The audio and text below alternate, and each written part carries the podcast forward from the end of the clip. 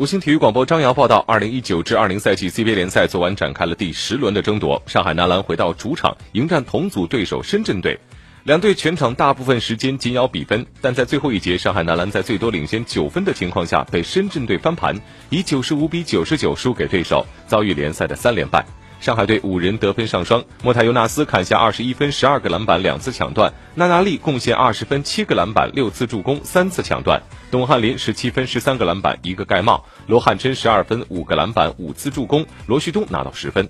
李秀明指导在赛后总结球队表现时表示，球队在前三节的进攻和防守方面都打得很坚决，但在第四节时防守一度出现问题，使对手找到机会投进太多三分球。